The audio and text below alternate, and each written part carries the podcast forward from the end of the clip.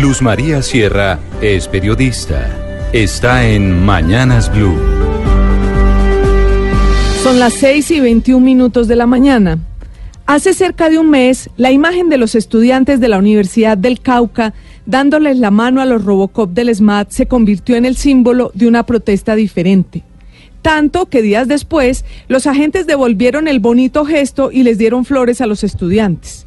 Pero la buena onda se acabó ayer los mismos estudiantes y los mismos agentes del SMAT se agarraron en una batalla campal con piedras y papas bombas de un lado y gases lacrimógenos de otro en la Plaza Caldas.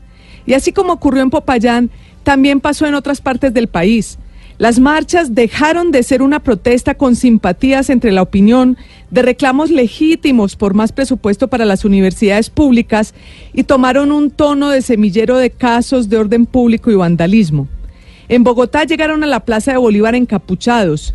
Como hemos contado en Blue Radio, bloquearon las vías de Transmilenio en hora pico, lanzaron piedras contra el edificio del Tiempo en el centro de Bogotá y agredieron a un camarógrafo de City TV, atacaron las instalaciones de RCN Radio con pinturas, piedras y bombas incendiarias y en la noche una mujer que iba en su carro y al parecer se sintió acorralada por un grupo de manifestantes, los embistió y huyó del lugar.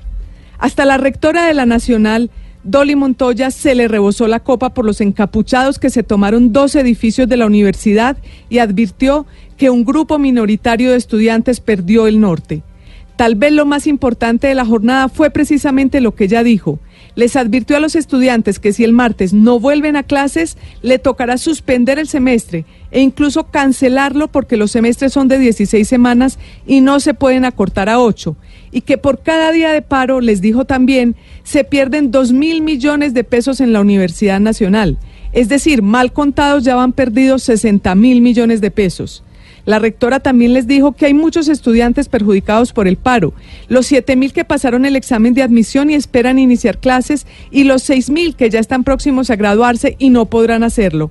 Y concluyó diciéndoles a los promotores de la marcha que es la primera vez que un presidente recibe a todos los rectores como lo hizo Duque y que hace 20 años que no se daban recursos a las universidades públicas.